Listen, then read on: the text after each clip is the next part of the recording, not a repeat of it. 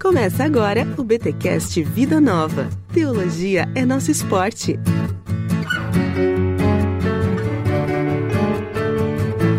Muito bem, muito bem, muito bem. Começa mais um BTcast Vida Nova, o de número 18. Eu sou o Rodrigo Bibo e a esperança é a primeira que morre. E eu sou o Victor Fontana e o melhor de Deus já veio e vai voltar. Olha aí, boa. Kleber Lucas não curtiu, mas boa. e eu sou o Thiago Silva história é muito importante. Olha aí, minha gente, estamos aqui em mais um BTcast que chega até você graças a Edições Vida Nova, essa editora querida, gente, que lança muita coisa boa e tem abençoado sem sombra de dúvidas o mercado editorial brasileiro com obras de extrema relevância. Depois que a gente veio numa pegada aí com BTcasts Vida Nova bem devocionais, entretanto com um ótimo conteúdo, muito legais mesmo, a Vida Nova resolveu neste mês trazer um assunto, obviamente que terá um tom devocional, mas terá algumas partes um pouco mais técnicas. Afinal, a gente vai falar um pouquinho do livro História do Novo Testamento de F. F. Bruce. Obviamente que a gente escolheu aqui um capítulo do livro. O livro ele é muito amplo, então ele vai pegar todo o contexto histórico do Novo Testamento, galera. Muito massa. Eu falo um pouquinho mais do livro depois, mas hoje a gente vai falar sobre a esperança messiânica, o capítulo 10. E eu escolhi esse capítulo por dois motivos. O primeiro é que a gente estava em espírito de Páscoa, né? Quando a gente é, ia se reunir para gravar esse episódio, acabou não rolando na semana de Páscoa, Boa. mas estamos ainda vivendo os efeitos do chocolate brincadeira. Né? Estamos ainda vivendo os efeitos da Páscoa e tal, pensando na morte e ressurreição ah, do Messias. E segundo, porque é um tema muito legal que nós já falamos aqui no Bibotalk. Para os mantenedores, já fizemos também alguma coisa nessa direção, né, Victor? Foram dois episódios muito legais. E hoje a gente traz um, um, um, um ampassant. Eu tô bem milho agora, hein? Só não sei falar francês, mas eu fiquei com ampassant na cabeça. A gente vai trazer aí um apanhado geral desse tema, o que é a esperança messiânica. Que numa linguagem bem simples é o que, que Jesus veio fazer aqui por essas bandas. Olha só, nunca Tá. tinha É pensado numa simplificação desse jeito. Olha aí, mas serve, né? É, serve. Serve, sim, serve. sim. Pra Eu, sim- eu- eu diria mais. Por que, que os autores do Novo Testamento escreveram o que escreveram? Boa, olha aí, tá isso. E com certeza, histórias do Novo Testamento do Bruce ajuda a gente a responder essa questão.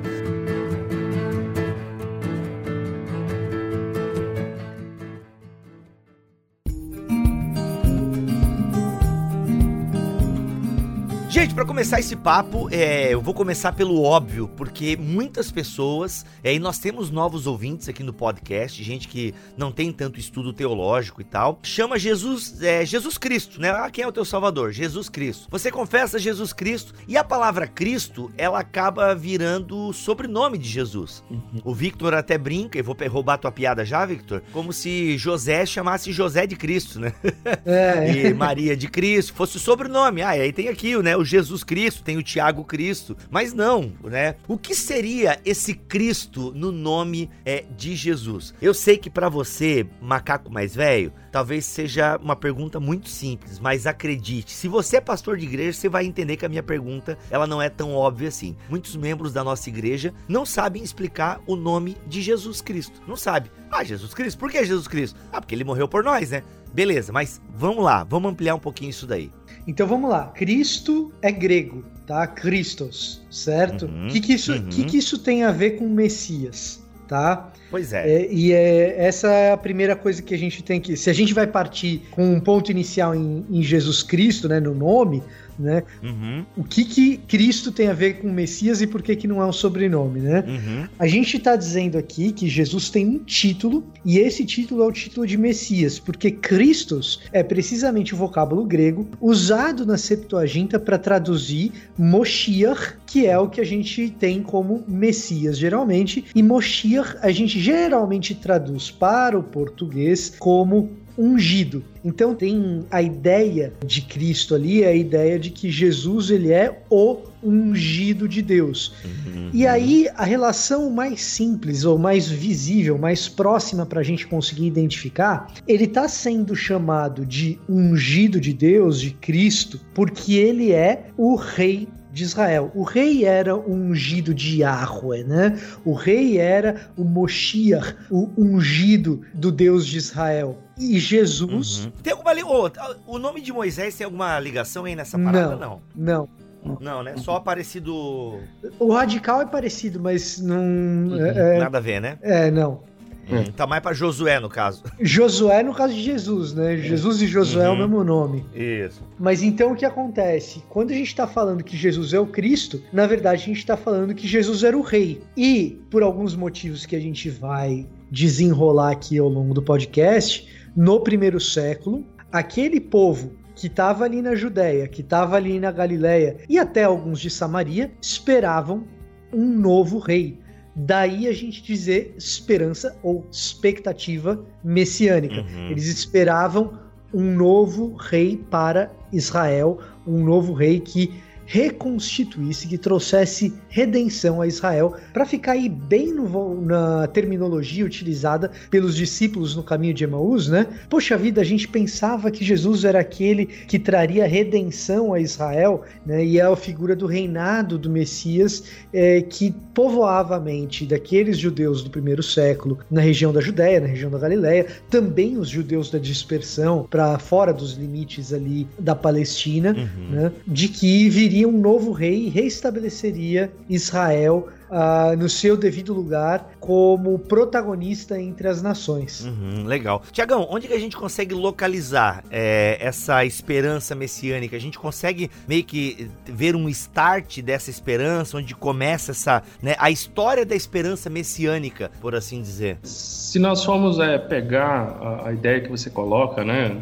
até mesmo do motivo da discussão desse tema nesse BTcast, que seria a Páscoa, texto da Páscoa, né? ali desde o começo do que a tradição cristã acabou colocando no calendário litúrgico como Semana Santa, desde a entrada triunfal de Jesus, né? Você vê o, o, uma referência implícita nos evangelhos a várias citações do Antigo Testamento se referindo ao Messias que viria. Então, o fato, por exemplo, dele vir montado num, num jumento, o fato do povo recebê-lo com ramos nas mãos, e uma série de outros textos, uh, textos, por exemplo, de Isaías, referente ao, ao servo, né? Uh, os cinco cânticos do servo de Isaías. Então, um deles se referindo ao fato de que esse servo sofreria, seria julgado. Há uma série de textos no Antigo Testamento hum que mostram para esse descendente da casa de Davi, ao qual a dinastia jamais passaria, mas seria eterna. Outros textos dizendo que o reino desse descendente jamais teria fim. Então, é, é, esse tema ele perfaz vários livros do Antigo Testamento. E os autores do Novo Testamento se valem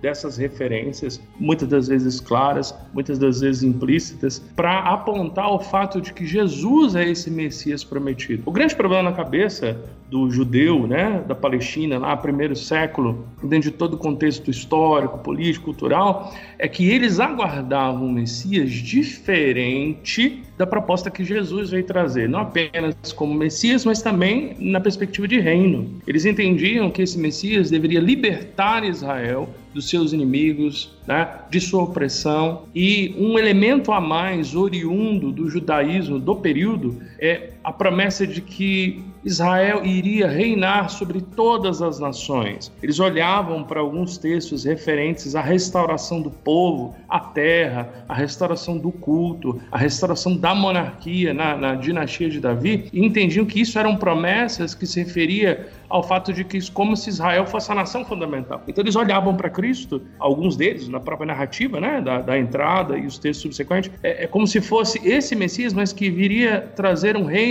nessa perspectiva do judaísmo. Enquanto os apóstolos e a palavra de Deus no Novo Testamento mostram uma perspectiva diferente. Uhum. Então há, há um contraste. Quando tu fala perspectiva, a gente pode entender uma interpretação diferente, digamos assim. Porque assim, galera, o fato é que se a gente lê alguns textos é, de Isaías, aqui. Vou ficar com o profeta Isaías para a gente se deter é, num, num, livro só, que já é um baita livro, né? O resumo da Bíblia tem Isaías, como alguns gostam de dizer. Ah, mas Isaías tem textos, cara, que você percebe ali ah, que esse, esse rei, né, ou esse servo do Senhor e tal, mano, ele tem funções que vão além é, do reinado de Israel. Cara, eu até, é, o, o, o N.T. Wright, ele faz uma leitura que ele até remonta a Abraão, a promessa feita a Abraão né? Ou seja, em ti serão benditas todas as famílias da terra e tal. Então tem uma coisa meio edênica, né, junto com esse rei, né, com esse servo do Senhor que é pintado nas profecias, uma parada meio assim de restituição contra os inimigos. É, Victor, até queria que tu falasse um pouco porque uma das coisas que tu usa como é, linha do tempo, né, ou como fio vermelho para falar da história do Messias, é a luta contra o mal, né? Ou seja,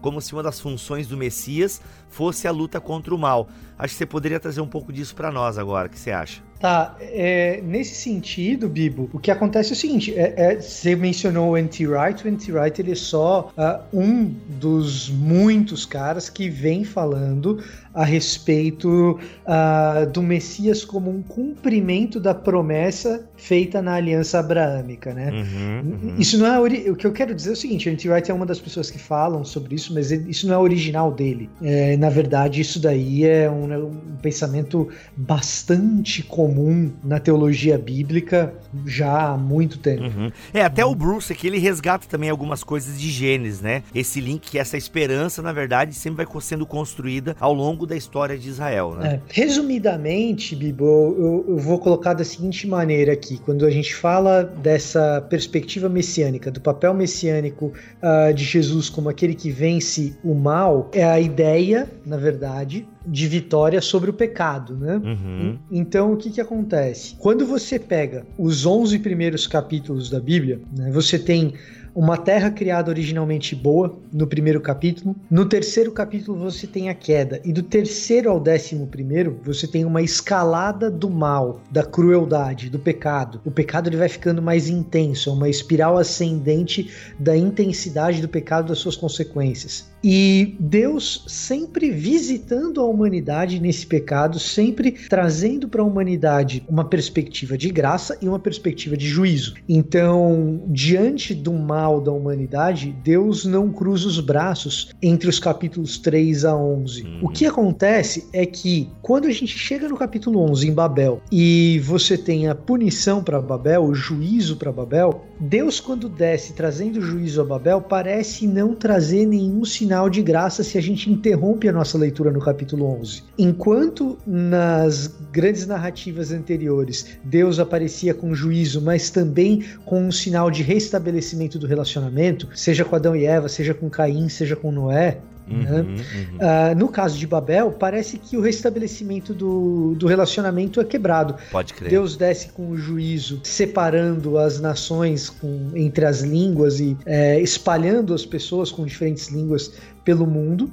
E parece não haver uma resposta de graça a essa maldade que vai escalando e culmina com Babel. Uhum. Se a gente lê o capítulo 12, né, a gente não para no 11, vai até o 12. A gente vê no chamado de Abraão, no capítulo 12 como um todo, mas em especial nos versículos de 1 a 3, que são os versículos que dão conta precisamente eh, dessa aliança de Deus com Abraão pela primeira vez, uhum. a gente percebe que ali está acontecendo uma resposta de graça a Babel, porque por meio de Abraão e da sua semente, né, por meio da semente de Abraão, todas as famílias da terra seriam abençoadas. Essas famílias que estão espalhadas pela terra e falam hoje línguas diferentes, por meio da semente de Abraão, essas famílias serão abençoadas. Isso é resgatado não só pelo N.T. Wright, mas isso é resgatado por Paulo. O apóstolo Paulo utiliza esse tipo de linguagem de que Jesus é a semente de Abraão que cumpre esse chamado.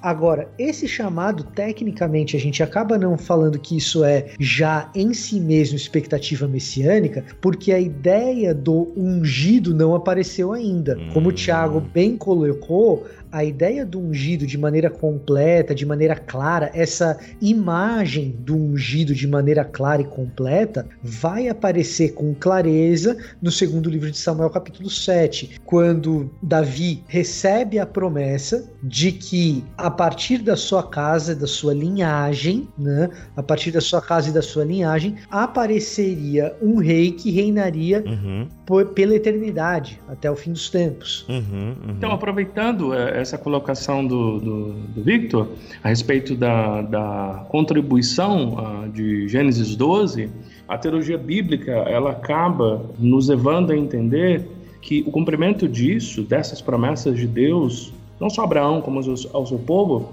ela incluiria é, um povo, incluiria uma terra e incluiria um rei. Voltando na questão da perspectiva, a grande diferença do judaísmo desse período é o fato de que eles entendiam que eles eram o povo, entendiam que a terra deles era a terra que tinha sido prometida, que o Messias que viria reinaria sobre Israel e por meio de Israel sobre as nações. Só que o Novo Testamento não apresenta dessa maneira. Um adendo aqui, a obra tem algo interessante ela, nós estamos discutindo esse tópico de esperança messiânica, mas o autor, F. F. Bruce, por ser um, um biblicista, né, um, um, perito em literatura bíblica, ele também se usa de uma série de é, fontes literárias de judaísmo do Segundo Templo, né, fazendo uma alusão a N.T. Wright e outros.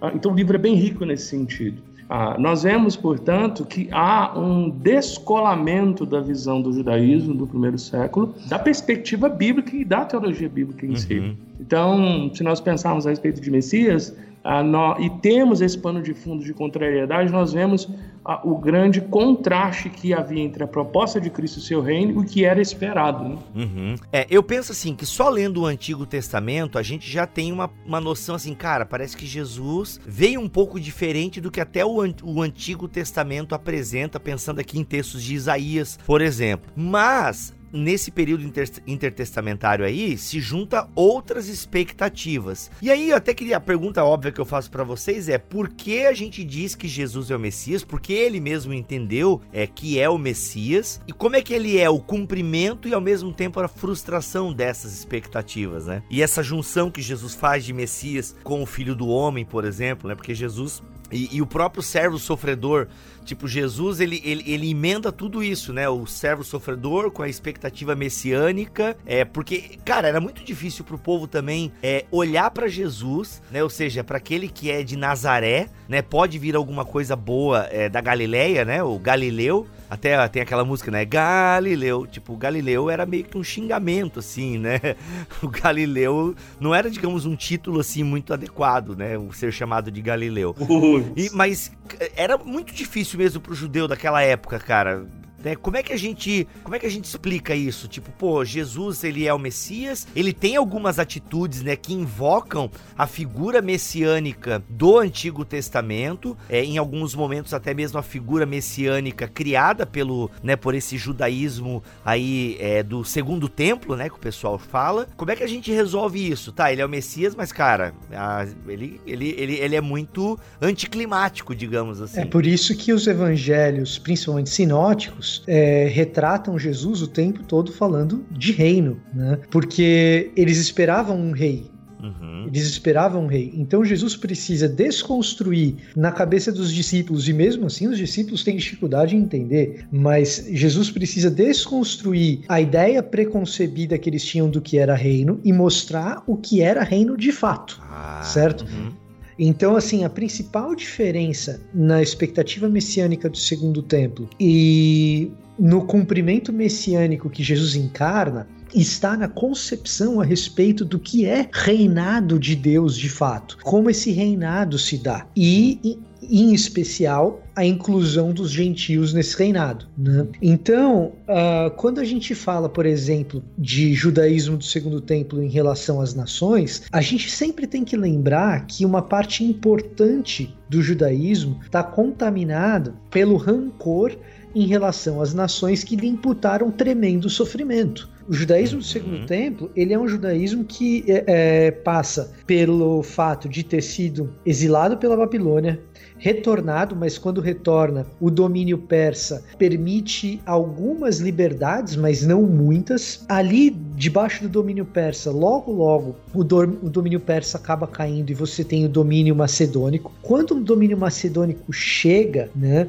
é, por meio dos Seleucidas, você tem uma relação de aculturação, de helenização daquele judaísmo e você tem um processo de debates internos dentro do próprio judaísmo em relação a o quão helênicos nós podemos ou não nos tornar. Isso cria facções políticas dentro do judaísmo. Dentro dessas facções políticas, o culpado pela divisão entre nós é o estrangeiro, porque está trazendo esses elementos externos. Então, o rancor ele vai crescendo, primeiro contra os babilônicos, depois contra os persas, depois contra os macedônicos na figura dos Seleucidas. Aí chega num determinado ponto que algumas lideranças judaicas, mais os Seleucidas, proíbem a leitura da Torá, o que gera uma revolta tremenda, que é a revolta macabeia, né? Então você tem uh, os livros né, de primeiro e segundo Macabeus que trazem um pouco dessa história pra gente e também a comemoração do Hanukkah, né, que os judeus comemoram até hoje em celebração desse ponto. E aí mais rancor ainda porque durante um determinado tempo você tem o reinado estabelecido pela dinastia Macabeia e esse reinado judaico estabelecido pela dinastia Macabeia que desafia os Seleucidas durante um determinado período de tempo é esse reinado de revolta contra as nações é,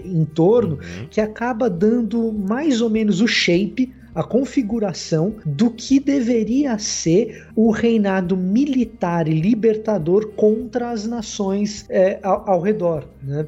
A expectativa, e aí eu vou tentar contar uma história de maneira muito curtinha, mas a expectativa é que a dinastia restabelecida fosse a dinastia Rasmoneia. O que, que é a dinastia Rasmoneia? É a dinastia dos reis que vem desse período da revolta dos Macabeus. Não é precisamente, uhum. não é precisamente o retorno da dinastia davídica literal, que é o que Jesus acaba cumprindo, porque ele é raiz de Davi. Você pega a genealogia de Jesus em Mateus, a genealogia de Jesus em Lucas, ele é essa dinastia davídica. A expectativa que os caras têm é de restabelecer a dinastia Rasmoneia. E aí Herodes tem um papel importante nisso e no aumento desse rancor no período em que Jesus vem. Por quê? Porque Herodes, que é o rei daquele período, é um rei bastardo. Ele não é dessa dinastia, ele é um, um, um boneco de fantoche colocado ali pelo Império Romano. Ele chega a dar uma certa esperança para os judeus ali daquela região da Palestina quando ele se casa com Mariane, que ela sim era princesa Rasmoneia,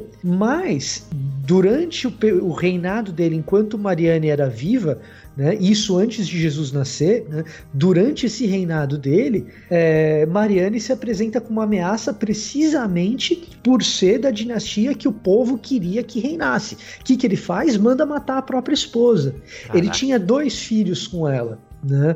E esses dois filhos, um tinha seis. brasileira.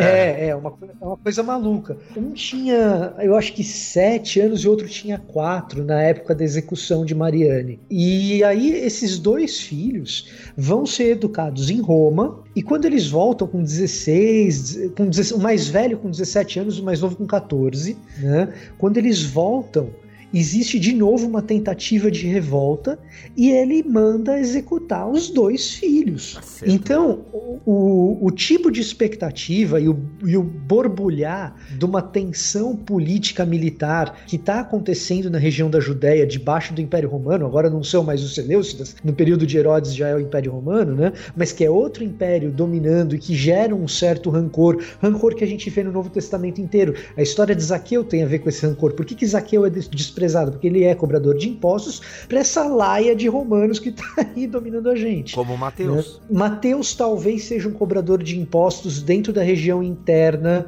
ah, ah, verdade, do Herodes. Né? Exatamente, né? mas assim, a gente não tem certeza, uhum. tá, em relação a isso. Mas aí o que está acontecendo nesse período aí? Esse período é um período político em que eles estão esperando um tipo de Messias que acabe. E, e aí, claro, existem partidos dentro do judaísmo do Segundo Templo, alguns são até chamados de herodianos, então eles são a favor de Herodes, mas não é o sentimento geral. O sentimento geral é de que Herodes é um parlapatão, ele é um lacaio de Roma. E tanto assim que quando Flávio Joséfo narra a história de Herodes e narra essa, essa passagem específica de Mariana e dos filhos, ele narra Herodes o tempo todo indo pedir autorização para o imperador romano para levar a cabo as execuções que ele tem que carregar, que ele tem que, que ele tem que levar, entendeu? Então é sempre com autorização do Império Romano, sempre mostrando é, esse, esse domínio do Império sobre o rei. E o grande projeto de Herodes para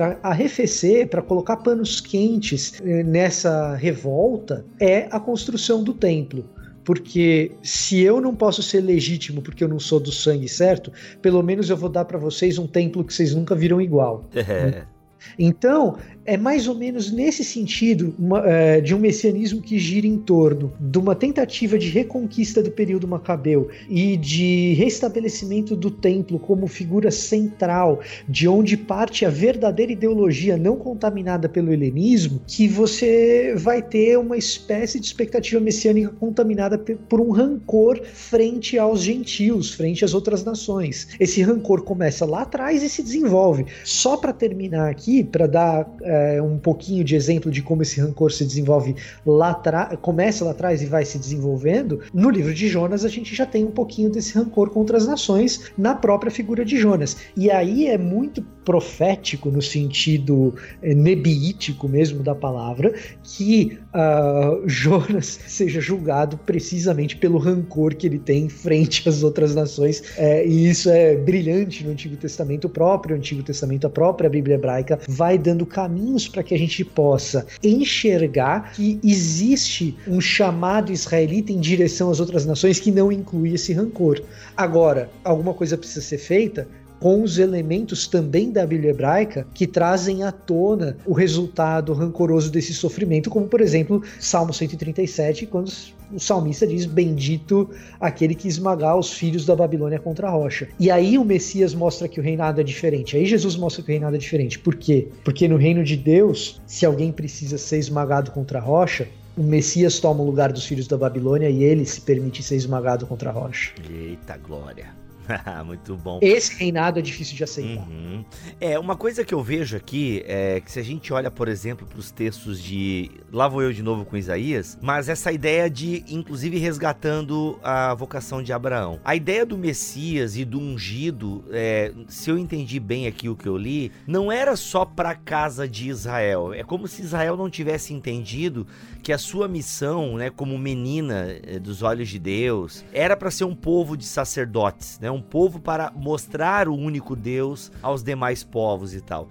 E parece que a pegada do Messias, além de acabar com o pecado, com o mal, é, se a gente lê algum, algumas passagens de Isaías, acho que Isaías 48, se não me falha a memória, a gente vê que essa ideia, esse ministério, né, desse Messias, desse servo do Senhor e tal, desse rei, ele, ele tem questões cósmicas, né? Não é só o povo de Israel que seria beneficiado por meio do ministério e por meio da ação deste rei né? Todo o cosmos, inclusive tem a, o, a ovelha vai pastar com o leão e por aí vai. A gente vai botar a mão na toca. Isaías 11. Isaías 11. A gente vai botar a mão lá na toca da serpente, sei lá. Ou seja, uma harmonia uhum. é, edênica, ou seja, como quase uma volta ao Éden, né? Diria assim. Então, e parece que Israel não entendia isso. E isso se fortalece muito, ou seja, eles ficam muito bairristas, principalmente por conta dessas escravidões, né? Porque, poxa, os caras, by the rivers of Babylon.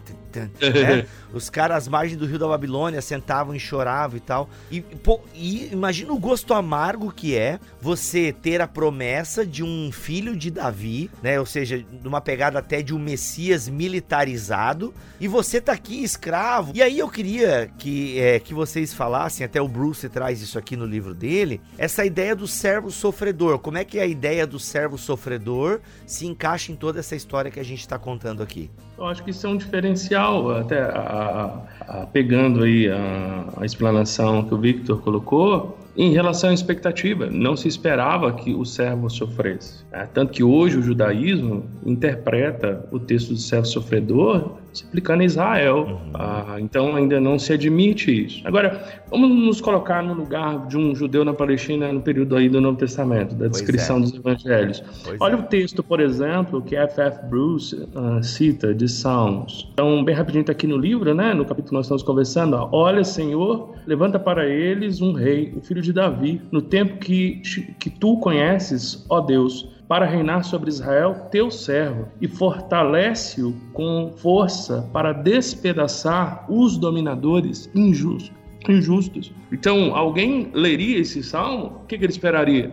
esperaria, dentro do contexto que o Victor explanou, esperaria alguém que libertasse o povo de todo aquele sofrimento. Eles não esperariam algo diferente. Então, uma coisa é, assim excelente do livro é porque ele te contextualiza dentro dessa história que o Victor colocou. Tá? Se você se colocar no lugar de um judeu que está lá na sinagoga, lá está ouvindo, ou uma mulher, uma família que está ouvindo a instrução do, do chefe da casa, e, e, ele ouve a instrução, por exemplo, de um versículo como esse e outro, ele vai esperar um Messias que libere, liberte ele de toda opressão.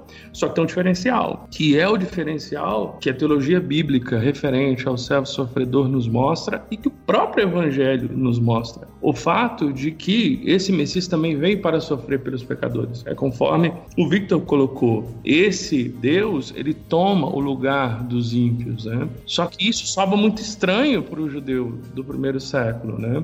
Era muito diferente isso. Parece que tem um contraste. Uhum. Mas é justamente essa informação contrastante que Cristo veio trazer de maneira clara né? confrontando as perspectivas erradas. E há textos do Antigo Testamento também que mostram que Deus incluiria no seu plano redentivo um povo ao qual não era seu, mas que se tornaria. Né? Há muitos textos do Antigo Testamento. Então, você veja que quando uma pessoa está passando por uma, um povo, né, está passando por um contexto social tão duro como era o caso né, do povo lá da Palestina, é muito difícil você ver o todo. Você tende a ler o texto a partir da sua situação. E essa é uma maneira errada de ler a Bíblia. Nós temos que ler a Bíblia na sua integridade. A minha experiência não pode, não pode é, impor uma percepção sobre o que o texto diz. Na verdade, é o contrário. O texto é que deve moldar as minhas percepções da realidade. Então, esse coração é, oprimido, que muitas das vezes é usado até como categoria teológica para se construir, construir teologia no Brasil, é, ele fez com que o povo não entendesse que haveria um Messias sofredor e tivesse dificuldade de entender o evangelho. O Messias veio para todo aquele que nele crê, né? Uhum, uhum. E infelizmente não é só no Brasil que tem se usado esse modelo para se fazer teologia. É, infelizmente, é. assim, hoje em dia com as políticas de identidade, né, que a gente tem tão acentuadas na discussão política mesmo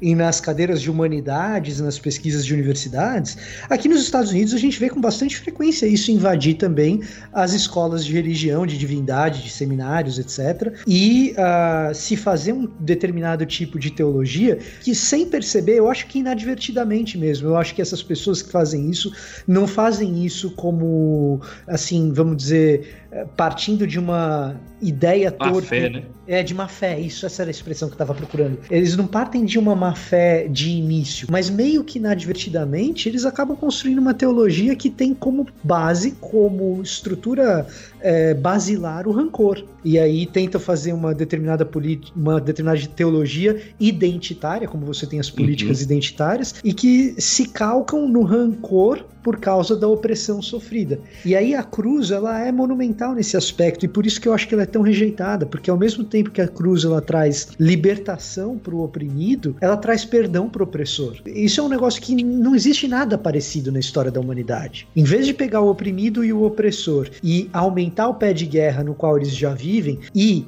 no, no caso de oprimido e opressor, se a gente for hum. dividir o mundo nessas duas categorias, o que eu já acho um negócio meio complicado. Se fôssemos fazer isso, se fôssemos fazer isso, e a gente fosse escolher o lado do oprimido, que parece tão nobre, e acentuar esses conflitos, é uma batalha perdida. Ao longo da história, a gente olha para trás e a gente vê que toda vez o opressor ganha. Uhum, uhum. Então, assim, é, é, uma batalha perdida. A cruz não, a cruz ela fala o seguinte: oprimido, opressor, vem cá. Deixa eu mostrar para você, oprimido, que na sua vida você já foi opressor muitas vezes. Uhum. Deixa eu mostrar para você, opressor, que você também já foi oprimido muitas vezes. E eu vou te libertar dessa opressão que você sofreu e eu vou te perdoar da opressão que você já causou. E por isso a cruz é tão escandalosa. Pouca gente quer aceitar uma mensagem que traga esses elementos para todos os espectros. Uhum. É por isso que Paulo cita é, na sua carta aos Coríntios que os gregos, se referindo aos gentios, eles entendem que a cruz é loucura. E os judeus entendem que ela é escândalo. Então, a, a, a, mensagem do Evangelho ela é uma mensagem confrontadora mesmo para todos aqueles grupos sociais. Tá? E ela não confronta porque ela está fazendo crítica social. Ela confronta porque ela confronta o homem. É diferente. Uau, é isso mesmo.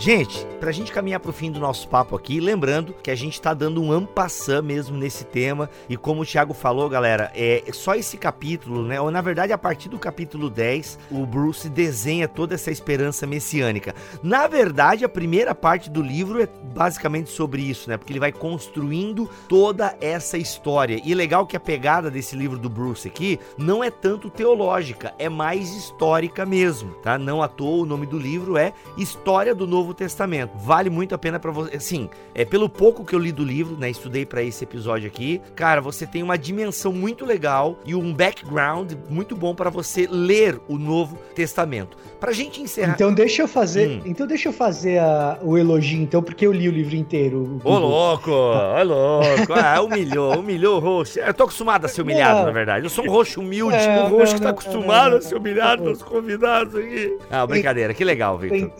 Tem, tanta coisa, tem tanta coisa pra gente ler, cara. Eu, eu, entendo perfeitamente que na correria a gente vai lendo uns pedaços, não é assim? Mas o que acontece é o seguinte: esse livro do Bruce é um dos raros exemplos em que o cara que é acadêmico, o cara que viveu a carreira da pesquisa, escrevendo para os pares, para os pares na cadeira acadêmica e tal, que o cara é capaz de trazer essa discussão da academia, preservando a integridade acadêmica, mas com uma linguagem que o leigo é capaz de alcançar. Esse mérito o Bruce tem e é irretirável. Talvez daqui a 20, 30, 50 anos a gente tenha novas descobertas, a pesquisa histórica é sempre assim, a reconstrução histórica passa por revisões e a gente fale assim: poxa vida, aquele livro do Bruce é, tem um ponto aqui ou um ponto ali que ficou um pouquinho datado e tal. E isso é normal de um livro de história. Agora, para o que é um livro de reconstrução histórica para anos 2000, né, anos 2000, 2010, 2020, em qual a gente está, muito bom, respeita perfeitamente o que está na academia e impressionante a habilidade dele de trazer essas discussões para uma linguagem que o leigo é capaz de entender. Então ele está de parabéns aí. Se você quiser ter uma perspectiva de contexto bom de Novo Testamento, é um excelente lugar para começar. Você até falou, Bibo, ah, a pessoa que começou no, Bibo, no Bibotalk agora, que não conhece tanto de teologia e tal, poxa, talvez essa seja uma excelente porta de entrada, porque você vai vai se deparar com um tipo de material que vai enriquecer a tua leitura bíblica gigantescamente. Uhum. E é uhum. acessível. Uhum. Não é um negócio uhum. difícil de ler. Já que nós estamos nesse bloquinho de jabá do livro aqui, uh, gente, são 30 capítulos, ok? Que vai pegar desde Ciro a Augusto. Então, ou seja, desde ali do Império Persa, e ele vai passando, vai construindo toda essa história ao redor. Ou seja, é, o, ok, o povo de Deus está em qual contexto histórico aqui? Então, isso vai ser muito legal. A Judéia sob o domínio dos governantes, é, dos governadores romanos, a escola filosófica, os sumos sacerdotes, os Hassidim, olha aí, os fariseus e saduceus. Lembra que a gente já prometeu aqui várias vezes no BT BTcast uma série sobre os grupos sociais do Novo Testamento. Cara, tem aqui, tá? Os essênios, os elotes, a comunidade Qumran, né? Qumran, como diz o outro. Ah, enfim, muito legal mesmo, galera. Você vai ler o Novo Testamento muito mais conectado com o universo do Novo Testamento. E para somar aí a, a indicação, talvez é, a gente se lembre, quem vai ouvir também, se lembre daquelas aulas de história que a gente tinha na escola, que tinha que decorar o nome de personagem e data. o F.F. Bruce não escreveu desse jeito. É muito interessante porque desde o primeiro capítulo, quando ele começa a ir até o último, ele vai contando todo o desenvolvimento histórico como uma história. Ele vai colocando o desenvolvimento dos personagens, suas decisões, como o Victor colocou, né? A, a, situações, em, por exemplo, como de Herodes, que mandou matar parte dos seus familiares. É, ele vai colocando isso como um drama. Então, geralmente quando você vai ter uma obra de consulta, como um livro de história, por exemplo, você às vezes espera encontrar um livro em que você vai ficar tendo resumo de datas, personagens e coisas assim. Não é o caso desse livro. Esse livro você pode lê-lo como um drama. Sabe aquela história que você não pode perder o próximo capítulo da, da nova temporada? É mais hum. ou menos isso aí, bem interessante. boa, boa.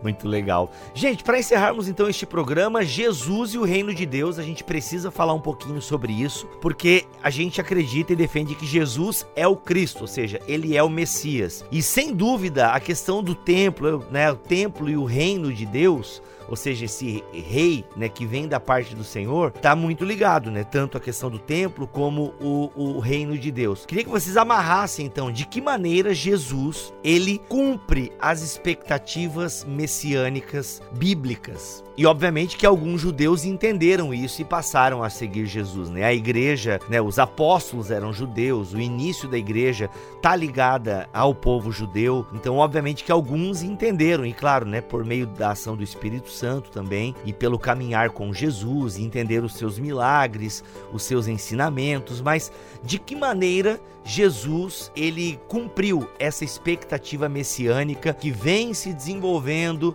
desde é, o, né, o Davi, desde a promessa feita à casa de Davi. Né, então vamos lá. Uh, ao morrer, Jesus cumpre não a expectativa messiânica que alguém que esperasse um rei rasmoneu teria, mas ele cumpre a expectativa de alguém que esperava que a maldade tivesse uma solução, que o pecado tivesse uma solução, porque o pecado precisava ser punido. O pecado, o pecado precisa ser punido. Os filhos da Babilônia precisavam ser esmagados contra a rocha. Então, ao morrer, ele carrega sobre si o pecado das nações, e aí, de todas as nações, incluindo a nação israelita, ele carrega sobre si o pecado de todas as nações e sofre o justo juízo, é a chamada expiação substitutiva. Uhum. Ao ressuscitar, Deus começa o projeto de reconstrução do seu reino, reconstruindo o próprio corpo de Jesus, o primeiro pilar, ou primeira pedra no caminho de se reconstruir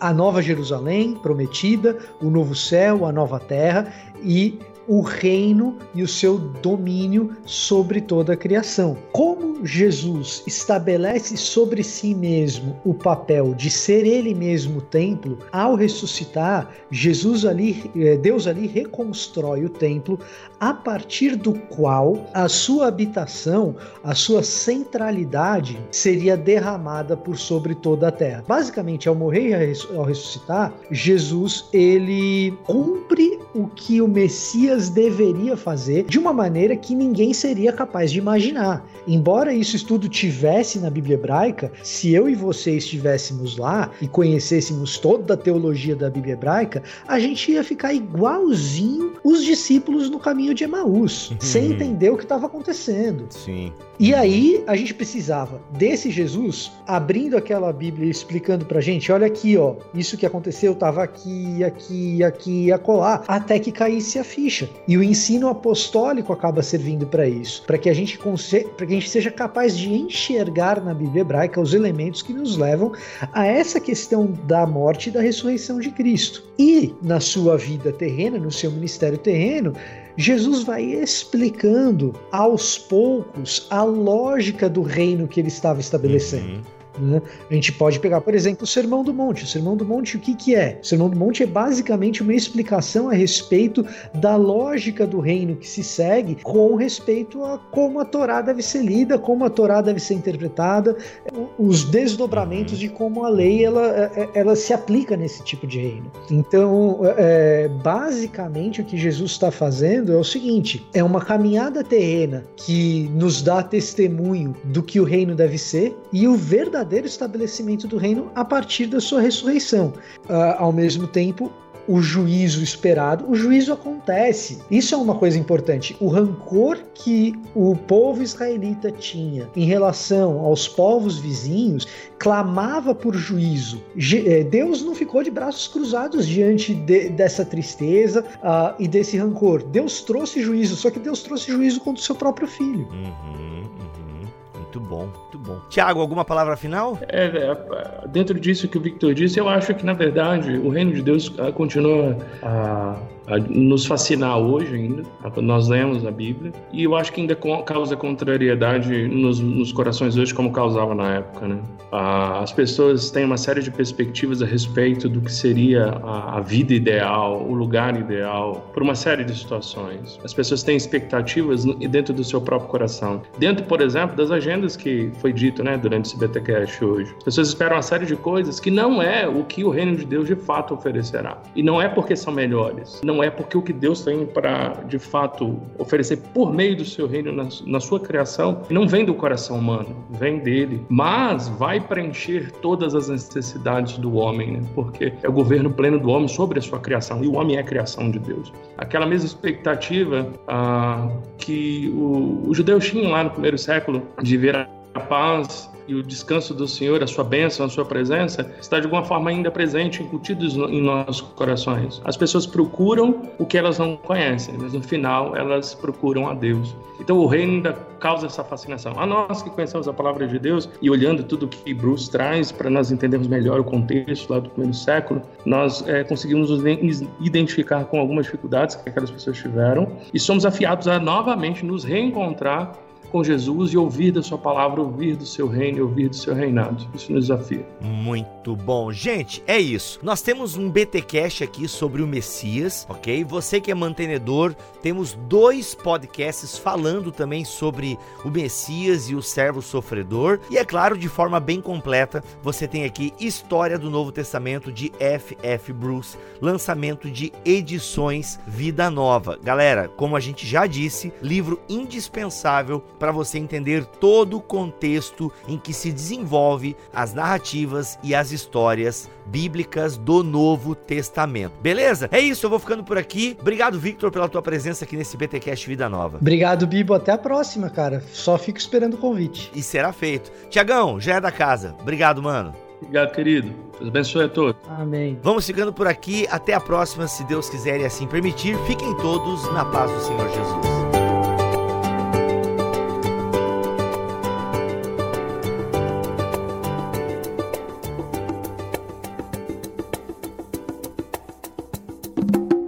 Este podcast foi editado por Bibotalk Produções.